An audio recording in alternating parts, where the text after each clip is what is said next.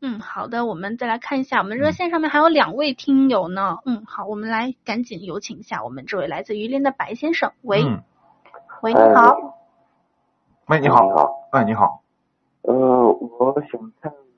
咨询一下这种跨点播的啊一九三和九七。您的声音不是很清楚。喂，嗯，啊，你好，嗯，我想呃咨询一下这个跨点播的这个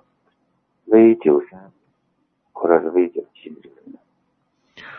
嗯，帕杰罗呢，我们现在很久都不推荐了。啊，就是曾经的帕杰罗一度呢，跟丰田的这个普拉多啊，一度在市场上成为两大运这个 SUV 的标杆，就是硬派越野的标杆。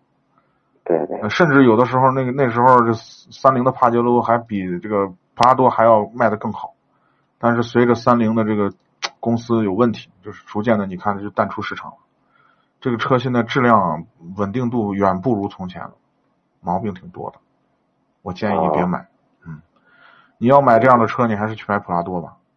买普拉多而而且要买普拉多，赶紧下手，因为普拉多马上要改它的四驱系统了。啊，从通过性和这个市区上面这两个车比较好一点，你说哪个和哪个？就是帕杰罗和这个帕多。两个其实越野能力都不差，嗯，都不差，但是市场保有量以及呢质量的稳定度，显然普拉多比它强太多了。是啊，我主要是感觉对就是通过性。